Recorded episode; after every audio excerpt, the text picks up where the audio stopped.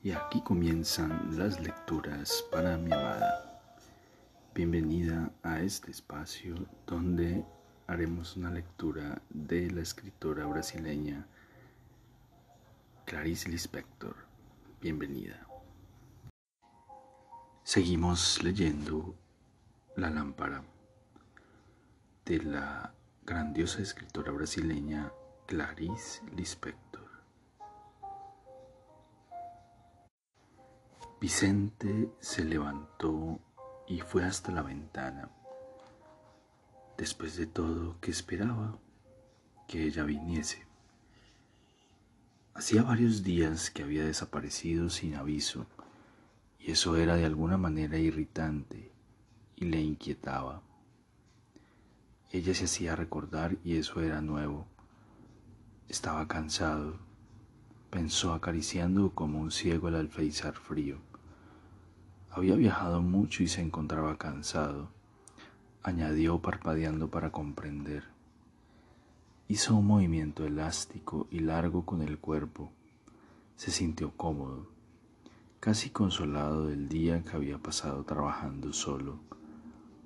Vio renacer aquella satisfacción íntima que era un deseo irresistible de estar entre otros, de hablar, de despedirse riendo, un deseo de saber las últimas noticias políticas y de comer con un amigo hablando sobre mujeres presurosas y de recibir un recado para quedar apresuradamente en algún lugar.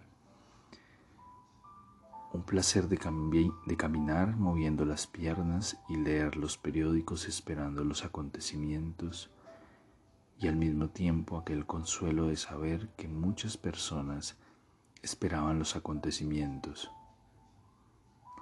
sobre todo, había organizado en el fondo de sí mismo un sentimiento fuerte y severo, un cuidado permanente y no excesivo de la salud, cierta actitud digna que renacía en los momentos necesarios.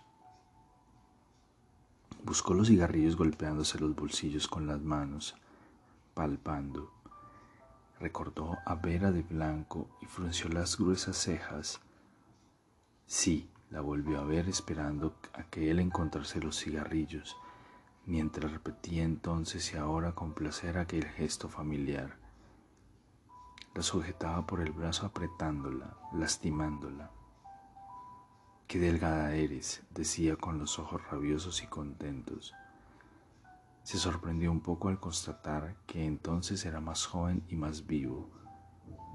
Sintió un rápido disgusto que la preocupación de encender el cigarrillo interrumpió. Su delgadez bien hecha le parecía una maldad obstinada y él la recibía como una ofensa amorosa, cuyo castigo era el amor. Sonrió con malicia y disimuló una sonrisa un poco enojada. Qué delgada eres, decía enfadado, y los dos secretamente, con una punta de odio y de deslumbramiento se comprendían. La primera vez él había hablado, había hablado. Ella escuchaba, sonreía, asentía pero no lo miraba de frente. Tal vez forzada, triste, ¿qué pasaba realmente? Se preguntó, y otra vez toda su inquietud se resumió en un parpadeo detrás de los ojos. ¿Habré sido demasiado inteligente? Todas las veces que había dormido con una mujer le volvieron juntas en un único punto que latía en rápida vida abierta. Un punto atento, curioso, malicioso, divertido, extremadamente cansado y esperanzado. Quiso retener la sensación, pero se vio en el vacío, sentado en el sillón, las piernas largas abiertas, los pies, las manos, la sala, algunas moscas Vagamente lo que había quedado era la sala con las moscas y él casi esperando a Virginia. Se preguntó confusamente si había sido delicado con todas. Pensó con rápida ironía como en realidad eran ellas las que muchas veces lo herían, incluso Virginia, con ciertas. Un día él le había dicho tímido pero irresistible, no me pellizques. Se ruborizó un poco. En cuanto a Irene, ya no la soportaba. La relacionaba definitivamente con el marido sonriente y triste. Se daba asco, se apiadaba de ella y detestaría encontrarse con el niño. Aquella familia inquieta y elegante. Qué brutales eran ellas, que engaña, cómo engañaban, cómo ardían, sí, cómo ardían y se consumían. Había algo en las mujeres que lo aburría, menos María Clara. Acaban echándome a perder de tanto como les gusto, pensó él sonriendo por la bromita. La delicadeza, la fuerza con que yo las abrazo a, las muy putitas simplemente les encanta, concluyó curioso y fatigado. Su propia sensualidad acre le causó un ímpetu denso en el pecho y una repulsión aguda y ese gesto de rechazo no venía de vigilarse a sí mismo, sino que era la misma sensualidad. Se levantó, la palma de la mano acarició la piel áspera de la barba, se miró rápidamente al espejo, la mirada astuta que tenía cuando estaba solo, se hizo casi una mueca de disgusto a sí mismo. Tan rápida era la falta de relación entre el rostro y el pensamiento. Se sintió otra vez extremadamente aburrido de estar solo. Fue a la pequeña terraza, se inclinó en la baranda mirando la calle distante, el mar tranquilo, las personas pequeñas andando y deteniéndose a mirar el mar, los coches que pasaban rápidos. Tres chicas caminaban y se paraban riendo. Se detuvo fijamente en ellas, la cara contraída buscando la risa de lejos, ver a tantas chicas todas alegres.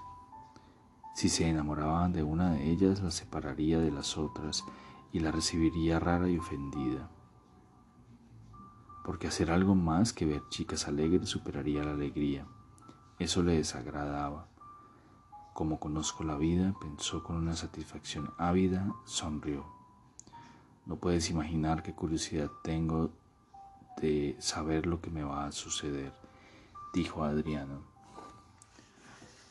Lo que él iba, lo que le iba a suceder estaba como limitado porque donde encontrase mujeres él las miraría.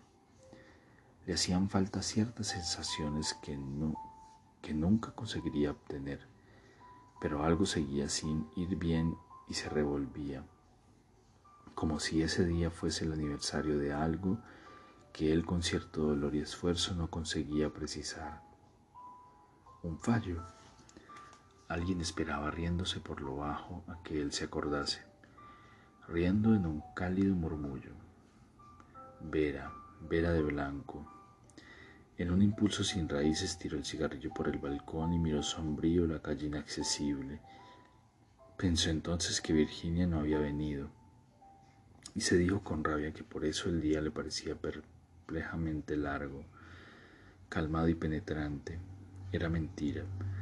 Ariano le preguntaba de vez en cuando por Virginia L., que nunca había indagado sobre María Clara, sobre Vera, y que se reía con un placer agitado de que Vicente engañase a toda la familia de Irene, incluso al niño. Incluso al niño se sorprendió Vicente en contra de Adriano con censura y vacilación. Sintió una vez más que su amigo tenía algún pensamiento sobre Virginia que le daba más importancia de la que merecía. Pero, ¿cómo explicará a Adriano que Virginia era, era poco... Tenía algo estanco y siempre seco, como cubierta de hojas. ¿Era eso? No, no era eso, porque él no sabía ni siquiera pensar menos aún transmitir su impresión de vago desagrado respecto a esa mujer que parecía crecer poco a poco entre sus manos y que no enorgullecería a ningún hombre. Incómoda, incómoda, sin dar placer. Ella lo recibía muchas veces distraída sin concentración. Él no se detenía, caído en un asombro de ojos abiertos, con la sensación curiosa y casi riendo de sorpresa al estrechar entre sus brazos algo pesado, serio, sin movimientos y sin un vestigio de gracia. Alguna vez le decía irónico, un poco tímido, con miedo de herirla. ¿Por qué no me abrazas? Ella se sorprendía. ¿No te abrazo? Claro que no, respondía él perplejo. Te dejas abrazar. Ella se quedaba pensativa. Extrañamente parecía encontrar graciosa la idea. E incluso un día él le dijo confuso, no me pellizques. Como ciegos se encontraban alguna vez con timidez, gracia y casi rabia de vergüenza, aunque sentía a veces como ella vagamente intentaba transformar su propio ritmo de mirar y de vivir para agradarle. Eso era para ella tan difícil como abrir los ojos en medio de una pesadilla y deslizarse a un sueño más dulce. En definitiva, frunció el ceño encontrando la situación cómica, desesperada y molesta. En definitiva, ella era incómoda. Qué lata, pensó estremeciéndose casi a propósito, sacudiéndose y librándose de la sensación difícil. De nuevo se sintió tranquilo y severo. Una vez más intentaba recordar el principio con la esperanza de encontrar el punto que latía en él sin conseguir abrirse. Recordó cuando conoció a Virginia, el cuerpo lleno y tranquilo, el flequillo escaso, el cuello pálido y sobre todo como mientras al piano su bello y presuntuoso hermano tocaba de oído un vals ansioso y ardiente ella parecía una niña marchita, marchita entre las páginas de un grueso libro, como una flor. Su hermano tocaba llenando la sala. Recordó cómo el vals tenía un ritmo impregnado de lentitud. Pensó con algo de simpatía, una sonrisa que le sentaba bien en aquel lejano muchacho que tocaba el piano, con su pelo negro, liso y bien peinado, vestido de verano Mirando a Virginia no sentía ni siquiera una desesperación presente, sino algo como el recuerdo de una desesperación pasada, perdida. Hacía mucho tiempo y por eso ya sin solución. Concluyó su pensamiento con rapidez para seguir con otro que se le había cruzado. Sí, Daniel había tocado muy bien la viuda alegre, de oído y con variaciones explorándolo como él no había oído nunca, con ardor y fuerza. El recuerdo de la música tan redonda y tranquila era lo que él deseaba y empezó a silbar con tristeza y placer. Aquel gesto de Virginia de apretar levemente los dedos contra los labios, amando patéticamente su suavidad, él le había pedido después que se apartase del flequillo como si le perturbase el aspecto gentil y simple que su figura tomaba. Sin flequillo ella era al menos algo como una mujer grande y fría, cercana a un modelo. Al mismo tiempo, como parecía saber sobre sí misma, él nunca se acordaría de haber sentido en toda su vida que alguna vez había amado una flor amarilla en un vaso de agua. Sin embargo, cuando ella acabó de hablar, él pensó, claro, claro, a mí también me gustaría, o ya me gustó. En cualquier momento ella estaba dispuesta a retirar con un extremo cuidado un desarrapado recuerdo de infancia como un tesoro lleno de moho con fondo de humo, y llenaba con su pequeña y secreta narración tonta el espacio de alguna manera lo que ella vivía se iba añadiendo a su infancia y no al presente. No maduraba nunca. De su forma de ser podía esperar todo, hasta que muriese de un momento a otro sin dolor, sin nada, dejándolo perplejo, casi culpable. Con cierta sorpresa notó que ese pensamiento ya se le había ocurrido antes y lo relacionó con el hecho de que ella le había contado que alguien, tal vez una gitana de su pueblo que se equivocaba terriblemente en las profecías, le predijo a ella y a Daniel una muerte súbita. No se sentía, no se sentía seguro a su lado. Temía siempre lo que ella pudiese anunciar. Se había acostumbrado a esperar de su placidez alguna palabra incómoda. A veces, mientras la abrazaba, ella preguntaba con voz dulce y cansada, y esa pregunta era lo más femenino que podía recordar de ella. ¿Y si me muriese ahora? Había en la interrogación un tono que lo dejaba más desolado que la pregunta. Algo así como ir lleno de placer a, dar una calada en el cigarrillo y sentirlo apagado, frío. Los cigarrillos parecían ser su punto de partida, los cigarrillos y las gafas. Se rió con cierta aspereza, y no es que él no pensase en la muerte, si pudiese decirle, olvidemos, olvidemos, pero no sabría cómo seguir. ¿Olvidemos qué? Ella era algo para mirar y decirse entonces, por Dios, con un poco de cólera. Ni siquiera era pretenciosa como su hermano, ni bella como su hermano.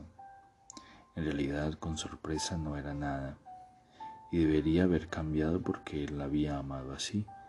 Qué reservada era. Sí, reservada y virtuosa. Aquella manera leve de andar, aquellas posturas ovilladas en las que retorcía el cuerpo, la manera de hablar con la mirada absorta, todo eso hizo que él se inclinase en su dirección. Su inacción lo estimulaba como lo había estimulado la delgadez perfecta de Vera. Él necesitaba ser provocado en su rabia y en su desprecio para empezar a amar, y así se sentía extremadamente viril. Pero ahora ya desearía verla diferente, e incluso había acabado por descubrir que no había nada bajo aquellos graciosos hábitos, solo distracción en cierto cansancio del que nunca se curaba, aquella mujer que nunca practicaría un deporte. Pensaba que había, que había un poco de pose en sus actitudes, y eso lo había atraído. Su simplicidad, sin embargo, lo dejaba con los brazos inertes. Su sinceridad. Oh, por favor, libérate más de mí. Me pesa una vida tan unida, tan unida a la mía, le dijo él un día en una pelea. Notó que siempre discutía solo, pero ella lo miró de una manera tan rara, tan límpida y extraña que él se cayó un instante, sorprendido y pensativo, reducido a sí mismo, con una especie de placer y gratitud. En un tono de voz bajo y sereno murmuraba entonces cualquier cosa que lo reconducía al transcurrir de los días. No, la culpa no era de ellos, no había sido Vera, no había sido de Vera porque la persona con quien se vive es la persona de quien se debe huir. Él les mentía exactamente a ambas. Y aquí terminan las lecturas para mi amada. Espero este capítulo haya sido de tu agrado. Te amo, te amo con todo mi ser, todo mi corazón.